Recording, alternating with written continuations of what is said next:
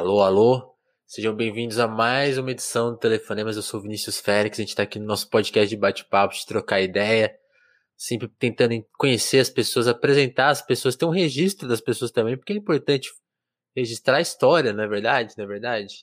A gente sente que gente, os programas de entrevista estão desperdiçando o nosso tempo, né? Os clássicos, a gente até fez uma crítica aí no Twitter. Eu não vou, não vou me alongar muito nesse pau, depois me seguem lá no Twitter que vocês vão ver essa resenha sobre é, esse desperdício, mas aqui não é hora disso. Aqui é hora da gente dedicar tempo ao nosso convidado e a, a, a pesquisa dele, a conversa dele, o que ele tiver para nos dizer. Cauã, William, seja muito bem-vindo, cara, ao Telefonemas e se apresenta aí para a gente conhecer quem é você, cara. Olá, compas, tudo bem? Obrigado primeiramente pelo convite, telefonemas aí, é sempre importante essa questão né, da divulgação científica, divulgação da esquerda, a gente tem que se apoiar, né, divulgar uns outros, não importa as pequenas diferenças, né, a gente está junto num certo sentido, ainda mais nessa época de fascismo. Eu sou o Cauã. Essa época leve tá rolando. Essa época levíssima que eu fui nascer, mas tudo bem. É... Como diz Bom, o Emicida, bem na nossa vez. Mas parece que é sempre na nossa vez, né? Acho é, que não... Para os é... antigos companheiros, eles também falaram bem na nossa vez. É, não teve assim para os de baixo uma época boa, para falar a é? verdade, assim, não teve, né? Depende assim, ainda mais aqui no Sul Global não teve mesmo. Mas enfim, é, eu sou o Cauã, sou professor de História na rede municipal, sou militante sindical, militante é, comunitário, militante antiespecista também, né, vegano, é, eu sou doutorando na História Social, estudo o movimento operário na Primeira República, né, o sindicalismo revolucionário. Agora estou estudando as questões raciais, né, étnicas e nacionais que tinham na formação desse, desse sindicalismo. Eu também faço algumas é, pesquisas né, na teoria da história, é, da historiografia marxista inglesa também, e estudo também o ambientalismo revolucionário, né, antiespecismo e tudo mais. É isso aí, acho que. Que demais, que demais. Muito assunto, Cauã. Mas me conta antes, como que você chegou, chegou nessas, nessas histórias? A gente, tá, você falou, né, da essa questão dos de baixo e as dificuldades que estão sempre presentes em algum momento, especialmente no Brasil, né, que nunca que nunca resolveu, a gente continua meio que uma colônia dentro da colônia, né? A gente é um país muito mal resolvido, assim. Teve os anos do PT que representaram uma melhora significativa social, mas a gente meio que voltou para um abismo que da onde a gente nunca saiu, assim, exatamente. Mas isso apresenta uma dificuldade para as pessoas, acho que enxergarem ou chegarem nessas questões que você que você levanta, né? O movimento operário lutou muito para mudar isso, né? Os anarquistas ali nos anos 20, né? Tentaram criar escolas e tal, né?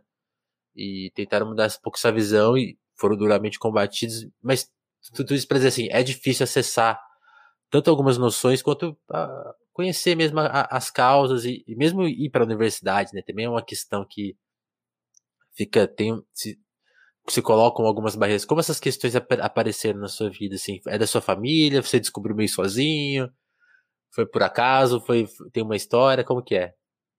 É, não, não assim, é, meu pai e minha mãe, eles é, são trabalhadores, né? Eles tinham algumas questões críticas, embora hoje eles são de direito e tal, nessa guinada aí. Eles tinham algumas questões críticas, sim. Uhum. E o meu pai era, na verdade, ligado muito ao rap, né? O hip hop.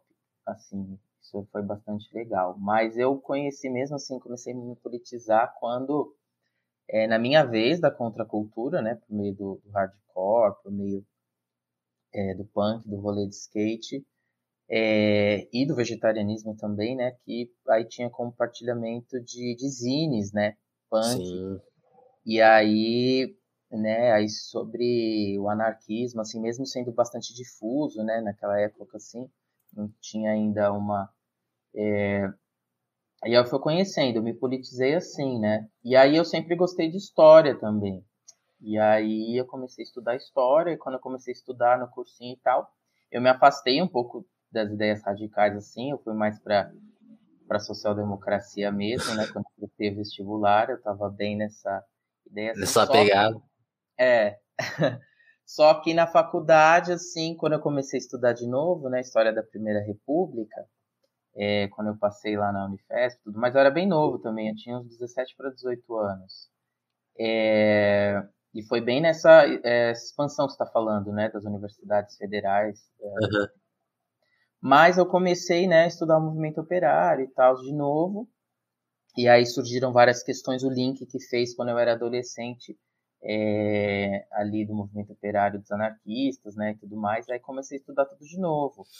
E aí eu também, né, com as lutas lá que tinham muito é, do movimento estudantil, essas ideias é, radicais, né, é, é, começaram a surgir também, alimentar minha própria vontade de estudar, né, essa história aí que a gente fala vista de baixo, né, da história, e, e o sindicalismo revolucionário e todas essas, essas questões aí. Muito massa. Eu queria que você começasse falando, então, já, já, chega, já chegando um pouco na sua pesquisa, vamos tentar sempre intercalar, lógico, pesquisa e você um pouquinho né, também, né, pra gente não, não, se afastar de você, né, nesse, nesse papo. Mas eu tava vendo as coisas que você escreveu e um dos livros é a história do anarquismo e do sindicalismo de intenção revolucionária no Brasil. E, e, e esse assunto é muito legal, porque eu tava conversando uma vez com a. Nossa, hoje tô péssimo com o nome. Mas eu tava o que eu quero dizer nessa pergunta é, é, o seguinte: a gente pensa que muitas ideias nossas são novas, né? Então, tipo, questões do feminismo, assim, que parecem inéditas, e, e quando você olha na história, várias mulheres já lutaram por causas como o aborto mesmo, ou, ou a luta, essa luta pelos direitos. Que já, se você retroceder bastante, você chega em textos dos anos 20, dos anos 30, e muitos deles justamente nas publicações anarquistas, né, que reivindicavam várias coisas que depois foram se perdendo e recuperados em 68 e agora recuperados novamente, às vezes sem a referência histórica. Tudo isso para te falar, o que que esse livro, essa pesquisa sobre anarquismo e sindicalismo desse, desse período nos conta? Assim, o que que você sente que a gente... Isso para começar, né? Você pode até contar como que você chegou nesse assunto mais detalhadamente, que você já falou, né, que foi na faculdade, mas o que que desses, desse campo você sente, sente que as pessoas até recuperam ou deixam de recuperar, talvez, mas que não está nomeado, assim, mas que já estava lá, assim, o Brasil já, tem, Brasil já tem essa história, mas esquece dela.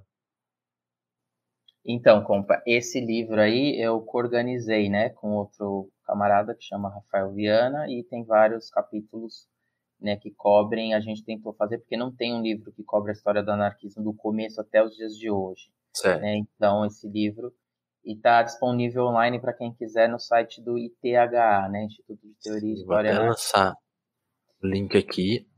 Isso. E aí, para quem quiser baixar, porque ele não, ele acabou, né, as vendas impressas, mas vai lançar uma segunda edição ainda esse ano, eu acho. Mas tudo bem. Bom. É, então falta, né, essa. Na verdade, assim, no Brasil a gente tem uma carência é, dessa história vista de baixo de um todo, né? Os projetos políticos né, dos indígenas, é, dos, dos, negros, né, dos trabalhadores, enfim, é, dos comunistas mesmo, né, até são muito apagadas, e dos anarquistas, né, porque tem visibilização pela própria esquerda também. Então, sempre um desafio da história de vista de baixo trazer essas questões no Brasil, porque são muito essas questões são políticas ainda, são muito pautadas, né? Então os partidos, né, não vão querer trazer uma história, mesmo que for que é umbilicalmente muito, né, ligada à classe trabalhadora, né, fez parte da formação da classe trabalhadora, é, trazer essas questões. E isso acaba é, é, truncando o debate mesmo, porque foram muitas questões importantes, é, que nem você falou, por exemplo, agora eu estou estudando a questão é, de etnia e raça, né, como os anarquistas tratavam, assim, é, por causa do internacionalismo, né, no final do século XIX, essa questão, né, eu estava vendo, eu postei um, um tweet de uma parte da minha tese que é, a primeira vítima, assim, de um ataque é, de manifestação é, pela direita foi um, um, jovem italiano de 20 anos que fez uma tinha um, uma uma passeata nacionalista aqui em São Paulo uhum. é, por causa da unificação italiana ele foi lá e xingar né todo mundo falar que eles eram racistas nacionalistas você vê né a, E ele mesmo sendo italiano, né? E ele foi, assim, correr atrás dele, ele foi morto. Caramba! Nacionalistas, ou, foi, ou seja, foi um ataque é, político, né? É, que foi contra um branco, mas foi por causa do quê? Por causa que ele estava defendendo esse antipatriotismo, esse antinacionalismo desses italianos que estavam aqui, né, querendo fazer graça e ninguém estava falando nada. Claro que a polícia não foi reprimir eles, mas reprimiu muito bem as manifestações Contra. operárias de esquerda, né? Sim. Aí as manifestações operárias nacionalistas patrióticas, né? Não. E o que é bem sintomático, né? Parece bastante, né, o que a gente está passando, mas para você ver como as questões já estavam colocadas. E ele foi morto, ou seja, né, tem muitas questões aí que podem ser é, trazidas. E é uma bastante interessante, né? Assim, eles tinham problemas, claro, né? Não era, vou falar que é os mesmos debates de hoje, o mesmo entendimento que, que tem, né? Reproduzia muito etnocentrismo, muito racismo, mesmo sendo internacionalista, claro. Sim. É, mas é, a gente precisa retomar essa tradição, né? É, do, de baixo, que é a nossa história, para retomar algumas questões por exemplo, que nem estava falando, tem muitas, é, tem um capítulo desse livro que uma companheira, né, Samantha, explica, né, porque essa divisão das, das ondas do feminismo não se aplica aqui, porque as anarcofeministas daqui, da Argentina, do Uruguai, já estavam falando, por exemplo, né, de aborto, de, da questão de gênero, de sexualidade, que nessa coisa eurocêntrica que coloca na terceira onda, elas já estavam falando. Então, esse meu livrinho fala aí desses debates né, não só anarquista estrito senso, política, mas dessas questões também que eles falavam sociais que, na verdade, se estudar é um ganho né, para a própria esquerda, para própria é, próprios oprimidos trabalhadores. Sim, sim. E, e, e, fica, e, é, e, é, isso, né? Fica, fica meio apagado, fica meio de canto, né? Fica meio tipo, ah, como se não tivesse existido, né? Quando, na, na sua pesquisa, o que, que você o que, que você atribui a isso? Onde surge esse apagamento? Como você falou, assim, a repressão existia na rua, né? Então, eu já ouvi histórias que, que, né, que existiam escolas que também foram destruídas, né? Onde, onde que começa esse apagamento? Assim, o que, que desmobilizou o movimento, assim? Eu acho que é, o apagamento ele vem. Parece que a gente tem uma amnésia, né, da nossa história, assim. É, de 20 em 20 anos parece que dá um, um curto-circuito e apaga tudo. Aí os caras, ah, vamos fazer aquele bagulho de novo lá. Oh, mas é horrível. Não, gente, vai de novo. O, o, quilombo dos Palmares ele durou mais que a União Soviética, né? Tipo. É, então, por que, que não, não se fala, né? O nosso território teve uma, uma comunidade autogerida, né? muito tempo que não era nem anarquista, não era nem. É, era outro rolê, né? Uhum. Era outro rolê, mas já estava ali presente muitas questões da luta anticolonial que a gente precisa estudar, né? Da nossa tradição. Então, assim, tem vários uh, os apagamentos é do próprio Estado Nacional. O Estado Nacional ele tentou apagar essa luta para criar uma narrativa, né? A narrativa que no Brasil se conta, Mais né? forte, né? Na história do Brasil que não teve uma rebelião nacional, que foi um acordo e tudo mais isso deixa um apagamento, né? Que teve um líder, Dom Pedro, e aí a gente segue sempre os líderes. Só que no Brasil existiam várias rebeliões de massa, né? Várias é, organizações. Nesse período do século XX, o movimento operário era muito forte, né? Tinham sindicatos, tinham clubes de futebol que nasceram por causa desse sindicalismo revolucionário, né? O Corinthians, por exemplo. É... Que demais. E depois tinham escolas operárias, tinham tudo isso. E depois, com a repressão, né, a classe dominante aprendeu que a repressão ela deveria ser também não só é, presencial, mas ideológica, né? Como que uhum. a, a academia foi se formando, né, na USP, das elites, como essa história foi sendo contada, como é, isso foi passado nos jornais da grande imprensa, né? Então eles foram como faz hoje, né, na TV ali, como pinta as manifestações dos vândalos, como se essa história fosse marginal, como se essa, essa história não fizesse parte da nação. Eles falavam muitas vezes assim, o anarquismo é uma planta exótica, uma coisa, né, é, do, do movimento operário. E aí foi, né, o Brasil tem várias ditaduras, a ditadura do Vargas, que fez esse trabalho muito bem, né, depois de criar a imagem de, de, Brasil forte, né? Coisa, uma coisa única, né? Tipo, ah, tudo isso aqui é uma coisa, esse território gigante é uma coisa só. E a esquerda, eu vejo assim, a esquerda no Brasil também, eu acho que comprou um pouco isso, foi contaminada, porque se sempre está falando muito da Europa, está se falando uhum. muito de outros países, e não fala aqui do nosso, da história do nosso território, né, do nosso, dos nossos problemas. Tem que se falar, né, porque é, eu acredito também numa esquerda internacionalista, uma esquerda que não tem fronteiras, então a história de todos os povos são importantes para isso, né? Não Mas pode esquecer pode... da gente. É, não pode esquecer do, do principal, né?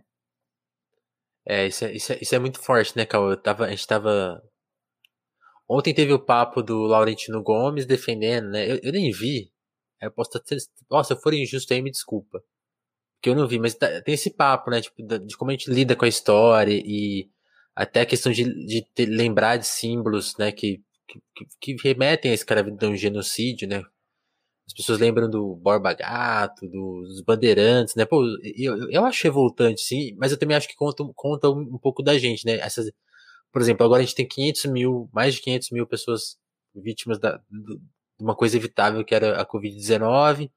Dá para chamar o cara de genocida porque a, a, as pessoas sempre atribuem isso ao mal, né? A, a uma coisa extremamente planejada e e acho que, por exemplo, a CPI da Covid revela o quanto a burocracia e que, que trabalha para o capital, né, trabalha para ganhar alguma coisa lá na frente, ela consegue ter uma ela ela quase que facilita o genocídio. Você não precisa ser nenhum gênio do mal, basta você ser um burocrata atrás de fazer um, um dinheirinho a mais que você mata bastante gente nesse, nessa brincadeira. E aí a, a dificuldade que a gente tem de nomear esse processo como o que ele é, me remete sim, a gente passar o Orlando Calheiros, que me lembrou de si, quando ele falou o nome de vários bandeirantes, eu fiquei pensando, caramba, a gente, as nossas rodovias são para eles, né? A rodovia dos bandeirantes é sobre todos eles, né? Tipo assim, cara, está na nossa marca, né? Isso no seu curso, quando você foi sacando, assim, tipo, o Brasil é, tem várias feridas que não lida e parece que nunca vai lidar, né? Você até falou assim, pô, até mesmo a esquerda não não assume algumas compras, não compra algumas brigas com essa questão nacional. Qual, quando que você foi sentindo elas? Quais te afligem mais? Como que você acha que a gente deveria. Qual você acha que deveria ser a primeira que a gente deveria mirar e falar, oh, isso aqui derruba, porque tá ajudando a gente em nada. Eu, eu, me incomoda muito essa dos bandeirantes, não sei qual, qual te incomoda mais. Ah, me incomoda várias. Eu acho que essas é sim, né? Também é muito bem sintomático, assim, porque são nomes e projetos. Na verdade, assim, a, as elites brasileiras, né, a classe dominante que depois se conformou burguesia no Estado Nacional, ela sempre foi muito é, inteligente em lidar né, com, as, com seus interesses. Não é burra, que nem as pessoas falam, não. Ela é muito ela é uma das mais inteligentes da América Latina que não teve né uma independência nacional por rebelião. Eles foram muito espertos nisso. Então eles sempre foram genocidas né? É, isso é uma continuidade de uma longa duração. E aí quando você coloca ah, genocida Bolsonaro parece assim eu acho que tem que chamar pelo nome sim mas parece que os outros não foram né? Sendo que assim se você pegar uma perspectiva. é, que nem a gente falar o projeto nacional aí do Vargas que eu estudo um pouco melhor ele é genocida de uma certa maneira, né? É, é, triste até um pessoal da esquerda reivindicar, né, que às vezes aparece lá enchendo o saco, né, dos trabalhistas falando, mas não, porque assim, ele, a industrialização, quando ele fez, né, é, os povos do campo, por exemplo, indígenas e quilombolas foram massacrados, então foi um projeto muito genocida, assim, né. É, na ditadura militar tiveram vários geno, é, genocídios é, também. E outros vários, né? O Brasil é um país muito genocida e também o próprio silenciamento, né, de sexualidades, corpos divergentes de, de, de negros, negras, indígenas e do próprio operários, né, que eram é, brancos também, porque quando o Vargas falou quis é, proibir línguas estrangeiras aqui, né, eles foram silenciados, ou seja, é, é bastante repressivo, sim, é bastante inteligente a polícia política não existe desde hoje, né? É, em 24 a gente já tinha uma polícia política que era o embrião do DEOPS, que vai ser pelo Arthur Bernardes, né?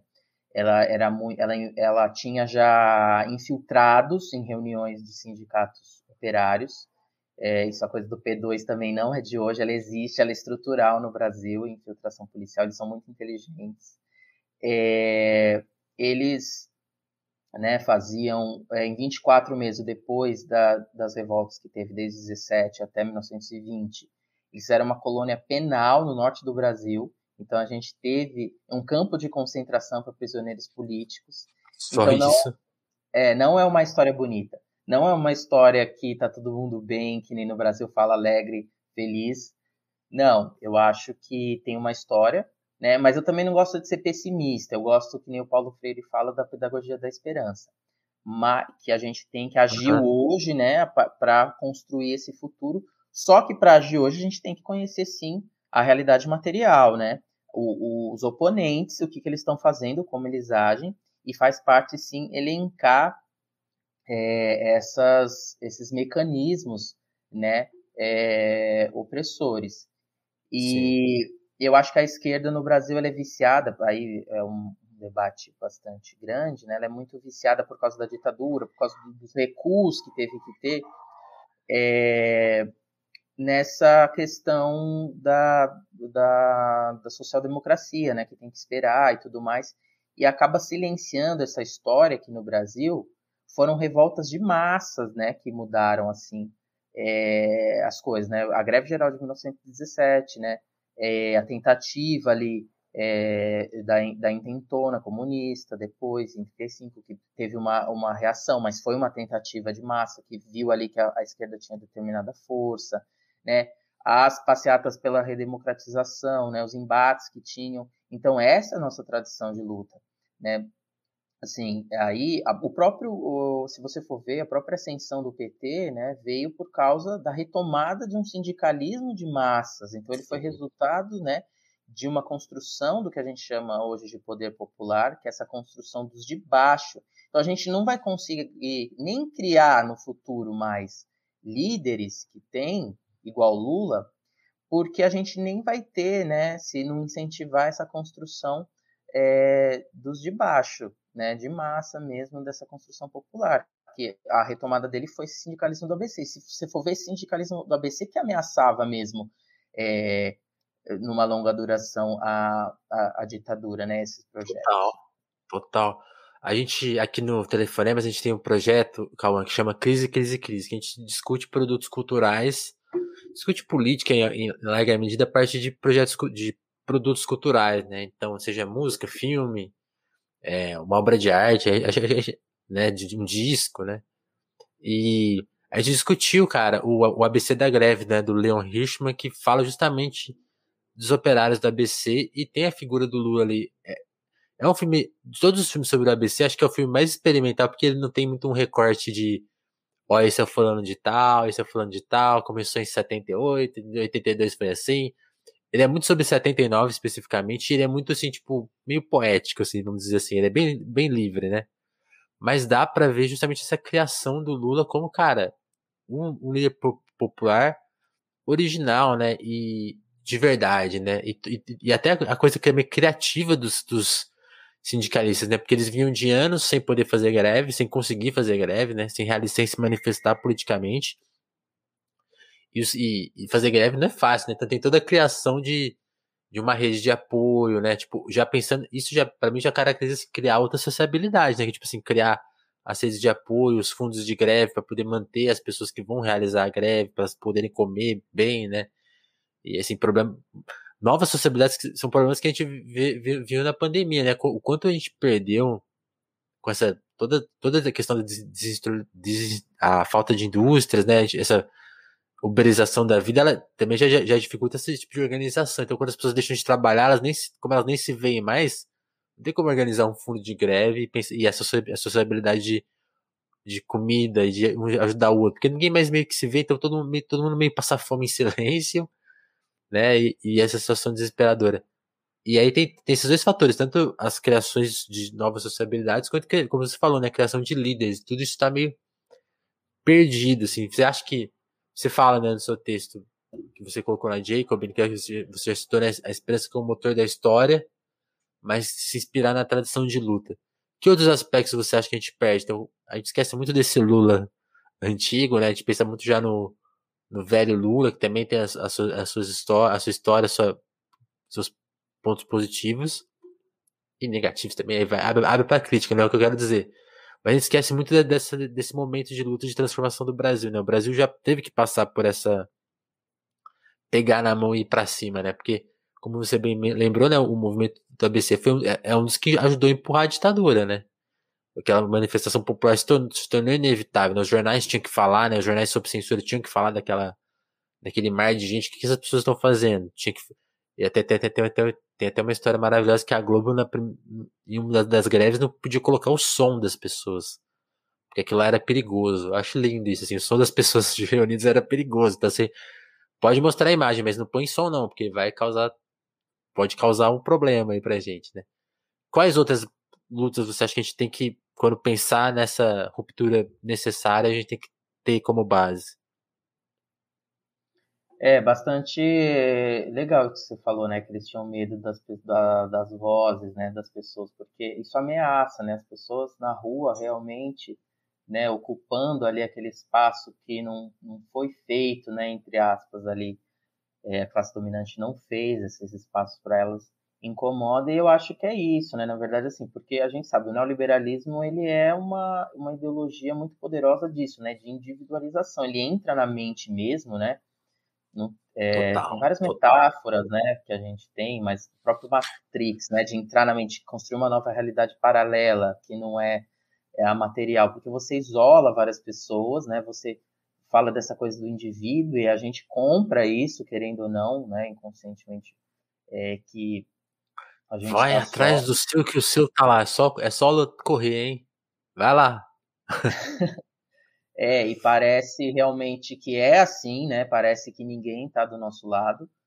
E, e aí, por isso que é importante, né? Porque no século XIX, é, o movimento operário já falava é, é, contrário, né? Ele já falava que é, o, o, o que importa é o coletivo, né? E uhum. que a, a verdade da a individualidade vai aparecer quando esse coletivo tiver resolvido, quando tiver igualdade, né? Todos falam isso. Tem até é bem é, eu tuitei uma vez, né, que uma frase do Marx e Kropotkin falando a mesma coisa, né, que a individualidade vai estar resolvida quando o coletivo tiver é, então era meio um consenso nisso que esse coletivo ele tem que estar em plena igualdade, né, para desenvolver essas faculdades aí. Então, por certo. exemplo, tem essa dificuldade da, hoje da desindustrialização, né? Porque antes, quando você tinha todo o movimento operário junto ali ocupando aquilo para você conversar, para você panfletar, era muito mais fácil, né? Isso não acabou, existe hoje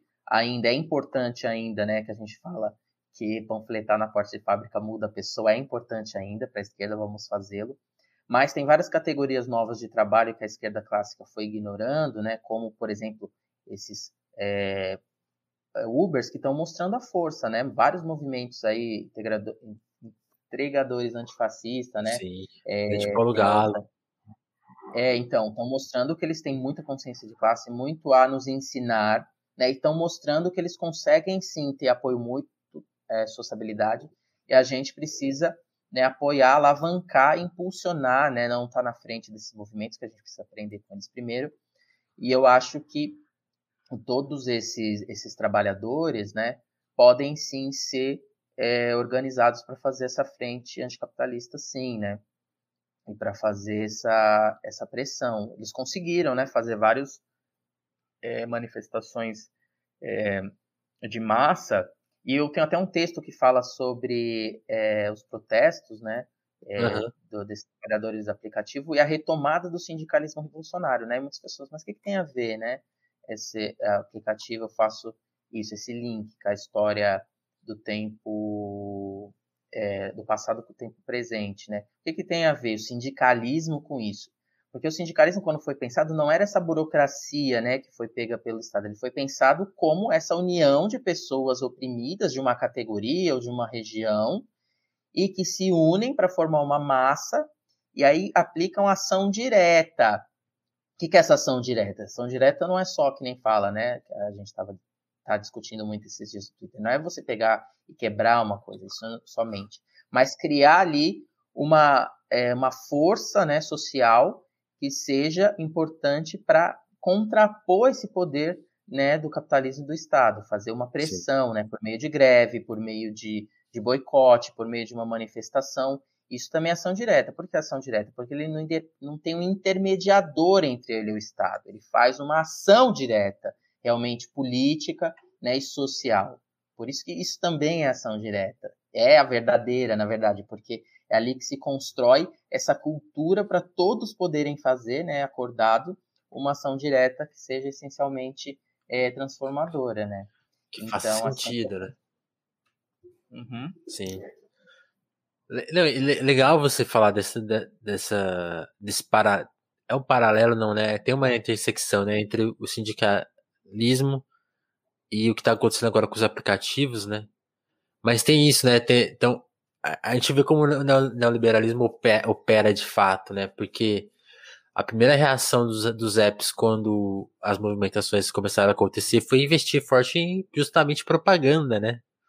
A primeira tarefa, a primeira ideia que os caras tiveram, tipo, como combater isso, não foi tipo, ah, vamos. Não, vamos, vamos ceder que os caras estão pedindo, assim. Longe disso, né? Eles continuam fazendo tal, tal do bloqueio branco, né? Que é quando dificultam a vida do cara meio diretamente. Tem até o. Eu tava vendo o Galo falando disso. Tem também rola o bloqueio intencional, né? O cara que trabalha com app tem só. Pensem aí, tem, tem quantos apps tem, tem no mundo? Todo mundo usa dois. Vocês sabem qual que é, né? O principal. Se você for bloqueado no principal, sua vida já tá bem difícil, porque todo mundo só pede nesse, né? Uhum. Nos principais, né? Para alimentação, um para transporte, a gente sabe. Não precisa nem nomear. E, e eles, eles bloqueiam quem se organiza. Então, os caras estão combatendo a organização de fato. E aí a primeira a única reação registrada que eu sei até agora de, de a luta foi fazer mais propaganda para falar, não, a gente é legal, a gente é bonitinha, a gente ajuda o motorista, hein? e pô, os motoristas todos aí, a gente vê a realidade. Quem, quem impede ver o cansaço no, do, do, cara que entrega, né? Tá, tá, algo errado, tem algo errado aí, né? Mas essas pessoas não se veem, né? Isso dificulta, dificulta muito a luta, dificulta, e, e também tá enraizado nas pessoas que aquilo é, é, tem sentido, né? Como você falou, né? Tipo, não é. Por mais que a, a, a coisa esteja demonstrada, o nosso HD não está formatado para entender, né? Tá para tipo, não é assim mesmo. Tá, a, gente tá, a gente tá nessa formatação, né? E isso tem tudo a ver com o nosso processo de genocídio, né? As culturas que foram se perdendo, essa diversidade do Brasil que foi meio assassinada, né? Você sente, é. você sente essa relação, Cauã, que a, a implantação desse nosso HD atual tem tudo a ver com tudo que a gente perdeu, assim, tipo, memórias indígenas, sociabilidades, tudo tem. Qual, qual, qual você, aí, eu tô, aí eu tô fazendo uma pergunta que não, não é nem pro pesquisador, porque eu não sei se você chegou nessa, nessa parte de pesquisa, é mais pra da sua pessoa e talvez uma, uma impressão pessoal mesmo, assim. Você qual que é a ligação que você sente disso? O que, que a gente perdeu aí no meio do caminho? Eu acho que é isso, né? Eu acho que é isso que a gente está conversando. Quer dizer, esse apagamento, esse genocídio, ele também tem essa coisa da ideologia. Essa coisa, por exemplo, da fake news, ela é, eu que estudo jornais operários, ela não é nova. Ela não é uhum. nova. Eles aprenderam com o tempo a lidar melhor com os meios de comunicação, a classe dominante, né? Eles sabem como é, manipular as informações muito melhor, chegou num nível astronômico. Mas assim, por exemplo, Quantos jornais operários falavam da morte, né? Por exemplo, do sapateiro lá, José Martinez, que deu, ori que deu origem à greve geral de 1917. Os jornais tentavam uhum. esconder, falavam que ele era um, um, provocador, os jornais da grande imprensa. Né? Ele ah, morreu porque é culpa, é culpa dele. Então, assim, sabe essas coisas? Então é fake news. Estavam fazendo fake news ali na greve. É, no primeiro dia de greve tentaram invisibilizar também. A mesma, mesma coisa, assim. Se você pega, né? É, até o historiador sempre fala isso, é, é chato, né? Mas parece que a gente é um pouco no céu do lugar. É, mas assim, eles sabem sim é, e foram aprendendo exatamente com essa luta. A gente aprende com a é luta, deveria aprender com a luta. E eles também aprendem, né, muito bem. Luta sim. de classes é isso. Eles vão aprendendo, vão absorvendo mecanismos de, de controle. E eles aprenderam muito bem, né?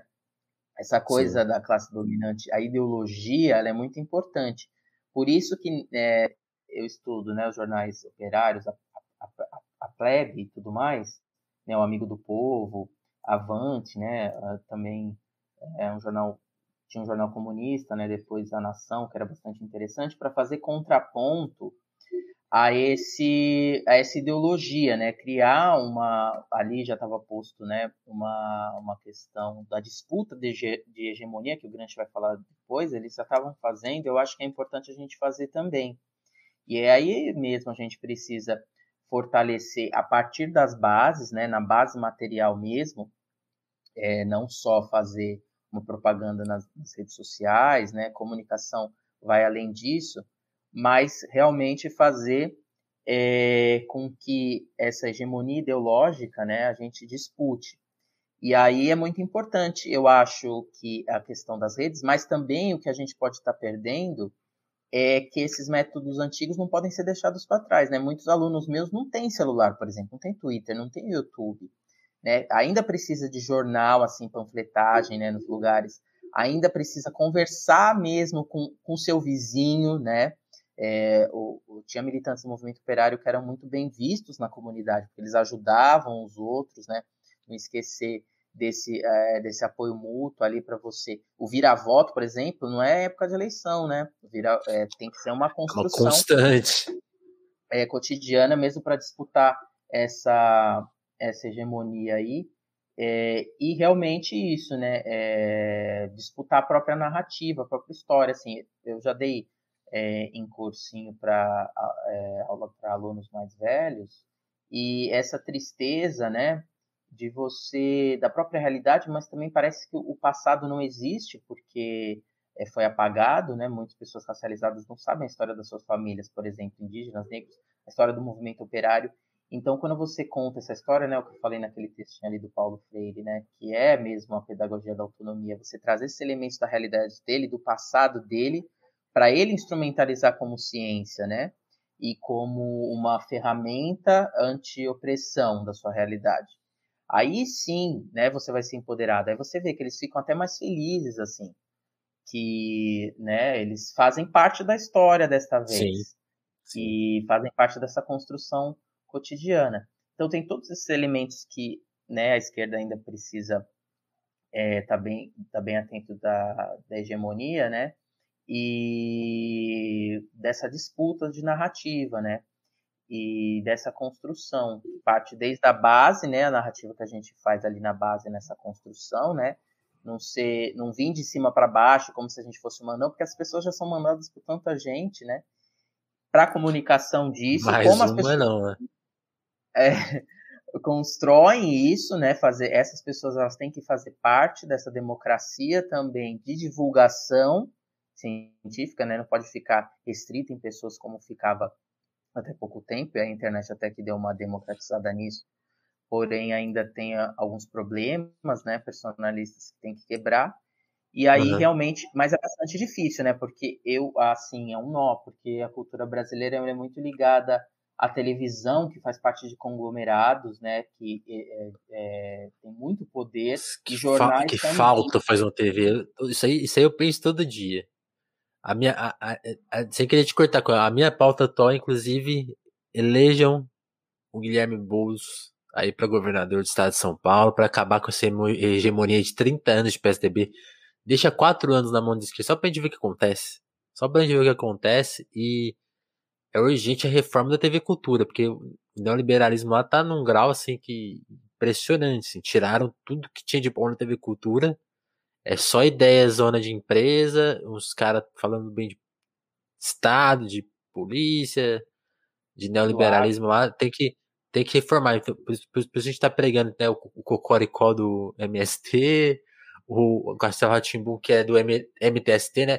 Porque o Castelo Ratimbum original era contra a especulação imobiliária. Ninguém repara nessas coisas, né? Uhum.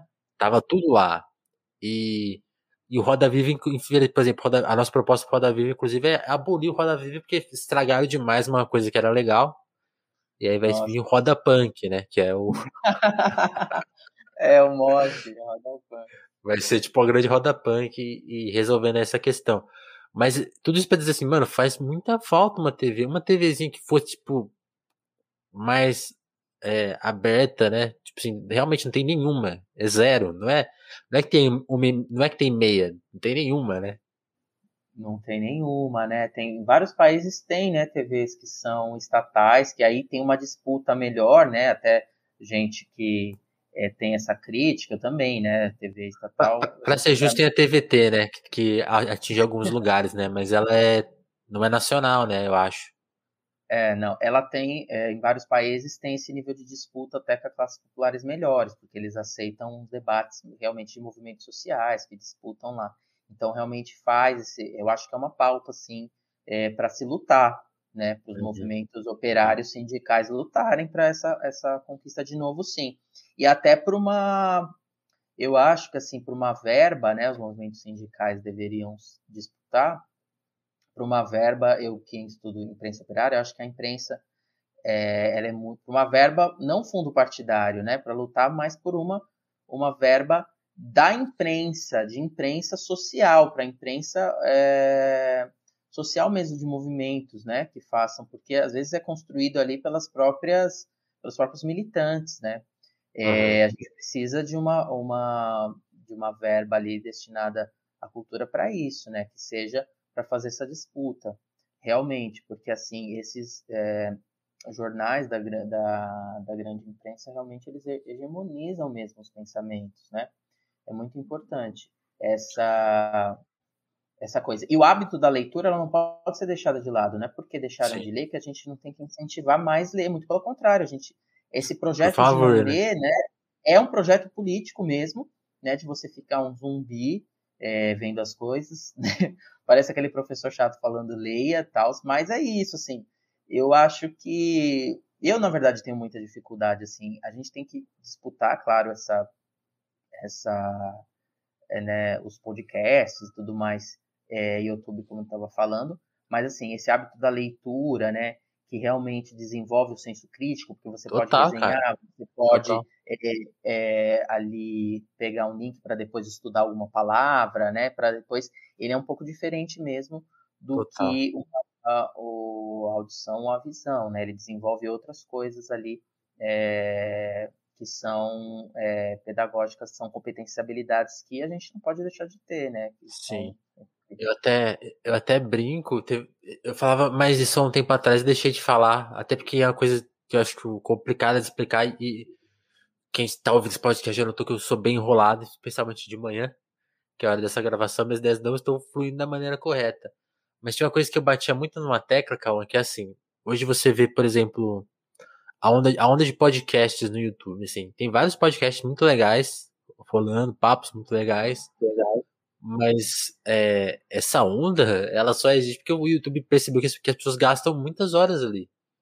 E se você, por exemplo, essa, essa coisa dos cortes, né, que, que inventaram agora, pequenos trechos, né, é, é, bem viciante, né? Você vê uma coisa polêmica, vai para outra coisa polêmica, você passa horas ali. E eles estão usando essa coisa da gente como zumbi, né? Tipo assim, a crítica não é, é por isso que eu falo, a minha crítica não é nem aos programas, mas sim a forma que a gente consome as coisas, né? Que tá na mão do, do YouTube, por exemplo, de outras empresas, de outras plataformas. Aí eu lembro que um tempo até falava, gente, o, por exemplo, telefonemas. A gente não, não opera do jeito que os caras querem. A gente não faz tanto programas que eles querem nem para mais nem para menos, a gente tenta existir no nosso tempo. Então, se eu sinto a necessidade de falar com 10 pessoas na semana, é aquilo. Se, se eu sentir a necessidade de falar com uma, é isso, né? É, é, isso que tinha que ser a prioridade, não tipo trabalhar para os caras, né? Nem que a pessoa, nosso ouvinte, que a gente fosse tivesse que ser preso, a gente, ó, a gente tem que ouvir todos. Ah, eu preciso ouvir todos porque o cara faz todos, então eu tenho que escutar todos, né? Para ajudar a financiar a coisa. Ou, ah, não vou escutar, ou, ou até o negativo disso, ah, não vou ouvir nenhum porque o cara faz uma coisa que eu só gostei de um lá uma vez e, e, pronto, não quero ouvir, não vou, não vou ajudar a viabilizar esse trabalho. Ah, até gosto, mas não ouço. Tudo, tudo tem, tem várias alternativas, né? Eu acho muito legal isso, mas o mercado tenta juntar toda uma coisa assim, ó, cria dessa maneira, porque a gente quer que as pessoas consumam dessa maneira. Acho que isso é o mais importante, né? E essa coisa é meio zumbi, então, tipo assim, ah, você vai ouvir 40 podcasts, você vai ficar horas preso no YouTube, você vai ficar horas preso na internet, né? Tipo, cara, não, dedica uma hora só. Aí eu até brinco, pô, se a sua, se assuma uma hora, você não vai querer gastar com a gente, por algum outro motivo, você gosta de mais outro. Ajuda a gente então a existir, né? Então, ajuda a financiar no Apoia-se, porque a gente uhum. precisa tentar fazer essa, esse ecossistema melhor, porque tá muito prejudicado. Tá muito prejudicado e, e, é, e é difícil que os veículos surjam e se estabeleçam. Porque tá na, a, a parte de consumo não está na nossa mão. Então, é, é fundamental a gente tentar recuperar alguns pontos. Toda essa volta para para jogar para uma outra pergunta também, é, Cauã.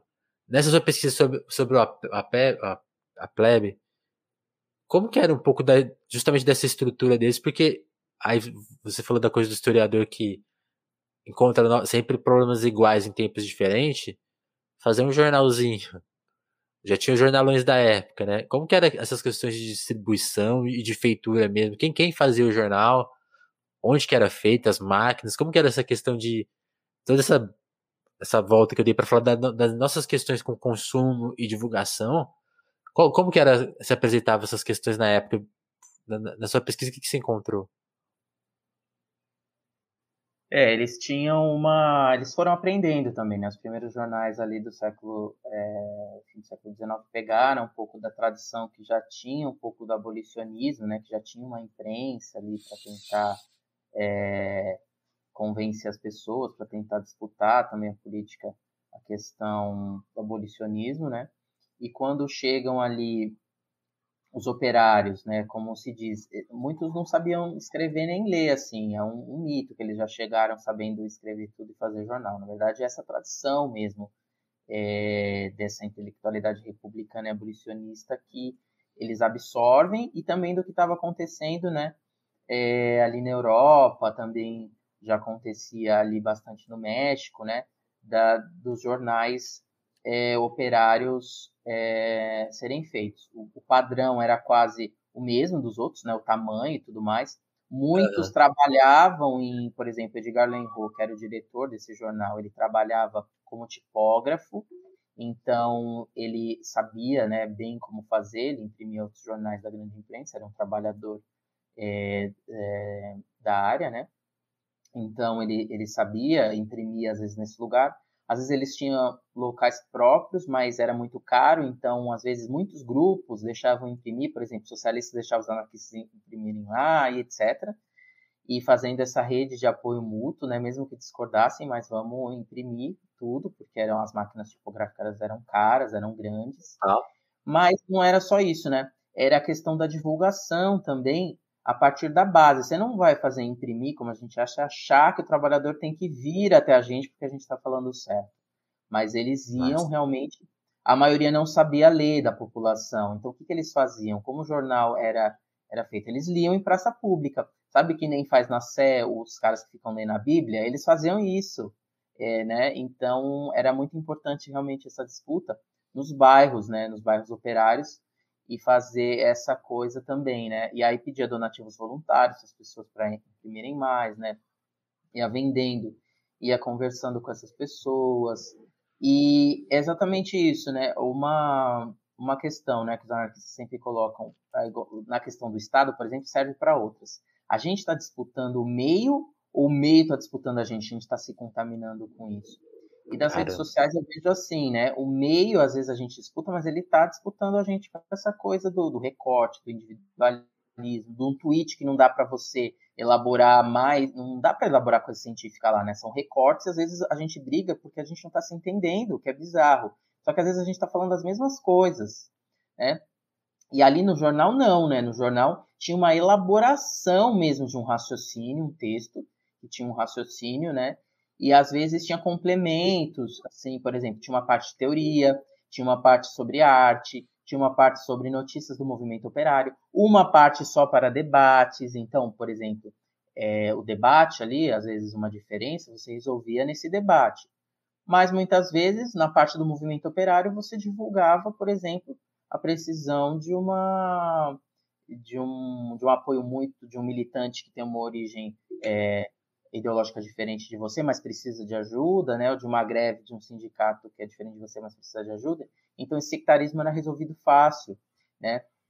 Então, por isso que é importante essas redes de comunicação é, tentarem refletir é, sobre a lógica delas, né? Eles refletiam também não só sobre o conteúdo ali apresentado, mas a forma. Eles não iam reproduzir, isso é uma lição importante, eles não iam reproduzir a forma do jornal da grande imprensa, que queria só vender, né, e sim, fazer sim. notícias polêmicas, que já tinha essa coisa polêmica da época pinga-sangue, já tinha, né, por exemplo, vagabundo foi preso, já tinha isso. Já tinha tudo, é. é então, eles não vão questionar essa lógica, né, da, do sensacionalismo e para uma análise crítica, realmente, para tentar ali mudar mesmo essa, esse modus operantes que é já era um projeto né, liberal ali de ordem de classes que já tinha na grande independência que segue até hoje, né? Tem que tentar quebrar.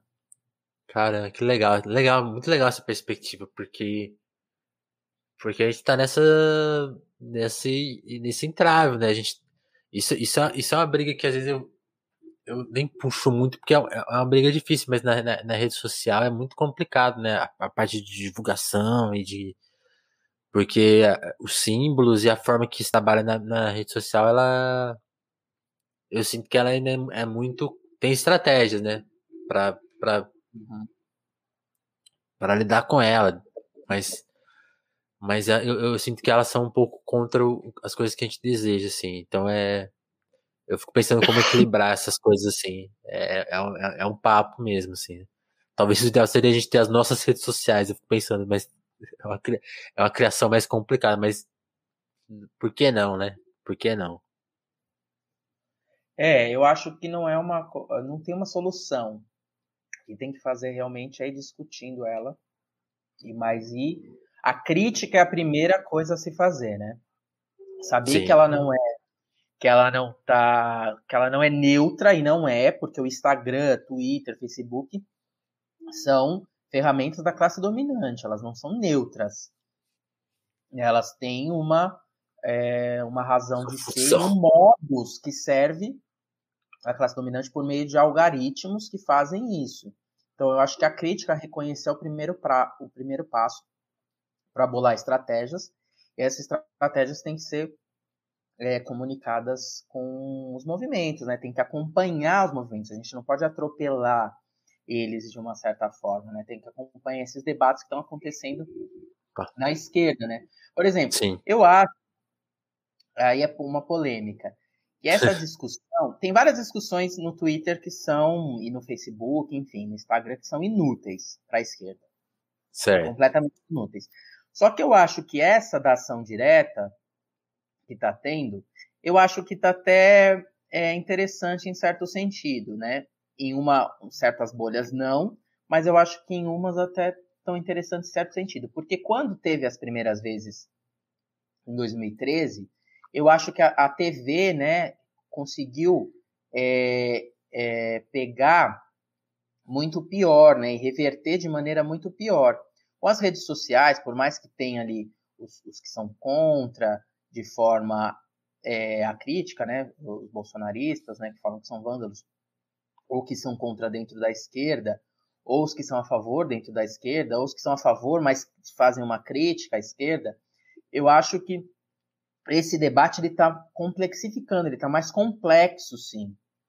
Ele está dando uma outra visão e estão fazendo as pessoas pensarem que tem várias né, possibilidades várias discussões acerca disso Total. e não é uma coisa unilateral.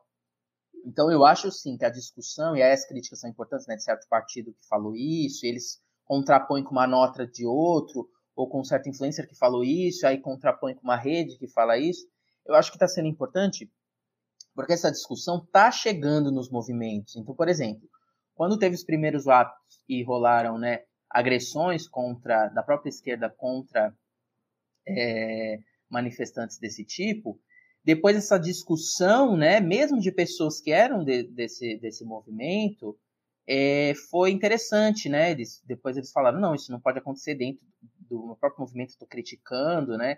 Então está uhum. fazendo uma discussão, eu acho que muito mais interessante que a gente tem que pensar, né? Só que aí realmente tem sim, ainda tem é, essa coisa clubista, né? Sectarismo. Eu acho que a gente tem que levar esse debate crítico, sim, e debater com seriedade, sim, nessas questões, e trazer de volta de uma maneira ali essas conclusões, esses encaminhamentos para uma discussão né, presencial, né, depois que passar a pandemia em assembleias e tudo mais, que isso que importa. Sim. Mas eu acho que está tá acontecendo, porque em 2013, pelo que eu lembro, é, foi muito mais assim, a, a, a, o cidadão médio, né, ele ficou um pouco mais contrário, porque tinha essa visão da, da TV muito fechada e das redes de comunicação também da internet de grande imprensa muito fechadas sobre o assunto. Dessa vez eu acho que o debate aí a, as brigas até ajudaram a confundir assim, porque né, é, vinha muita gente se, a, se, se uma grande imprensa ali no Facebook soltasse vândalos, então essas tretas né, da esquerda começava a colocar lá várias visões e as pessoas começavam a ler, não, é muito mais complexo que isso. Então eu acho que nesse caso, por exemplo, ela se tornou é, essas discussões um pouco melhores, assim, por enquanto, né? Vamos ver. Porque é. as pessoas falaram assim, ah, eu não conhecia que era da própria esquerda, assim, né? Mas que só vê que só vota em quatro anos. Não tem uma coisa assim, ah, eu não conhecia que realmente tem uma tradição, né? Não conhecia que tem um debate na própria esquerda radical ele, que, é, que é contra a, desordena, a ação direta desordenada, mas não conhecia que era tão complexo assim. Então eu acho que nessa perspectiva, essas análises críticas, esses debates, até que contribu contribuíram um pouco. Né? Vamos ver o que, que vai dar. É, vamos ver, vamos ver.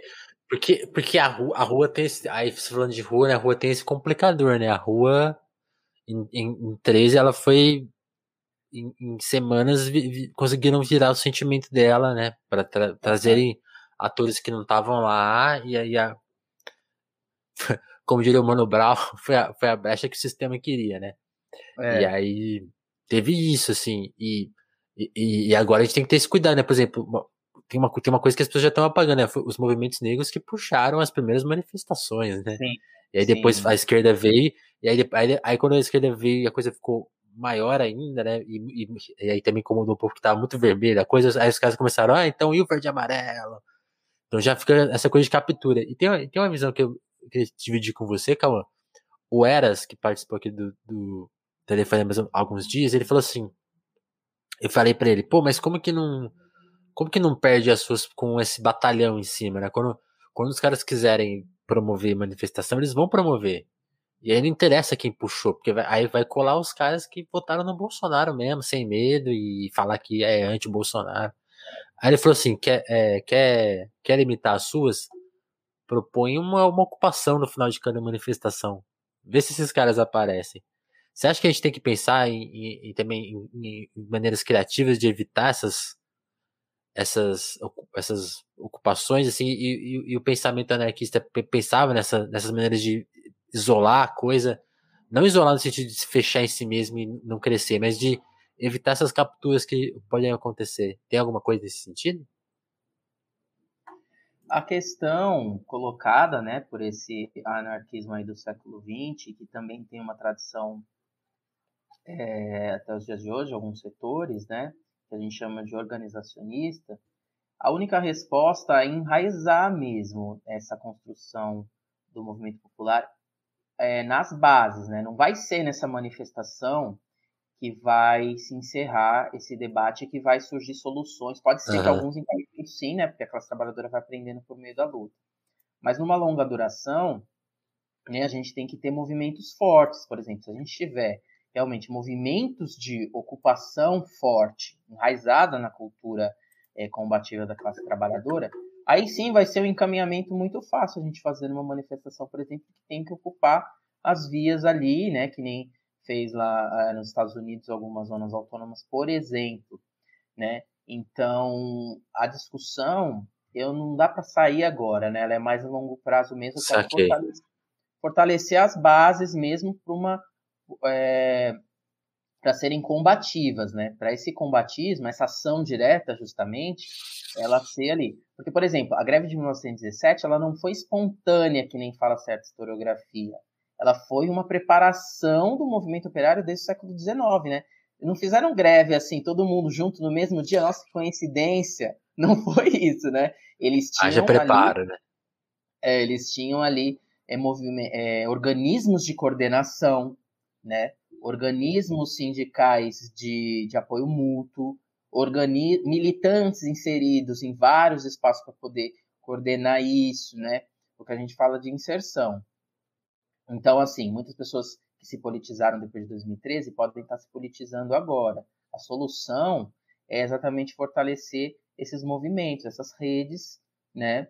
É, primeiro no nível social mesmo de inserção, né? Uhum.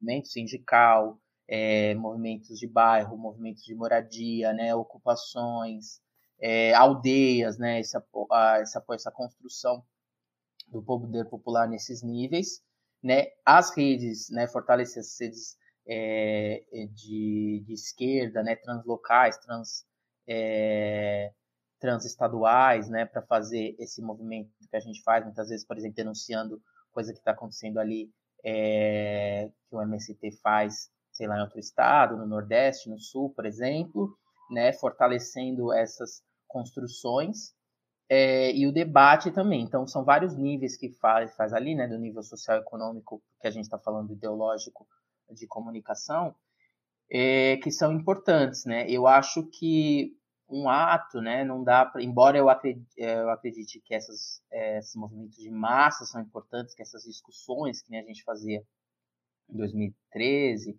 ou lá nos Estados Unidos, Wall Street, que eles realmente faziam né, tudo em assembleia, são importantes, mas a própria cultura de assembleia, porque exatamente a gente está viciado muito no individualismo, né? A gente não vai saber nem fazer, né? É um modo educativo também.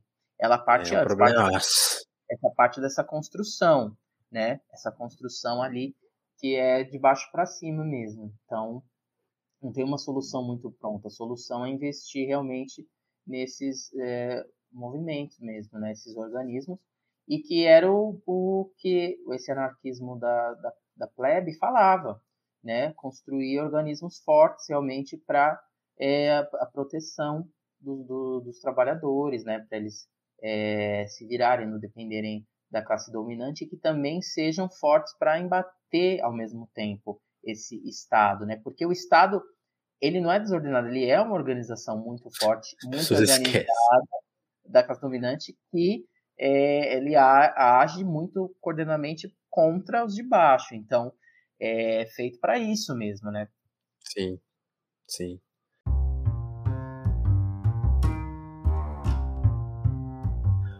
Bom, Cauã. O Cauã agora tem que.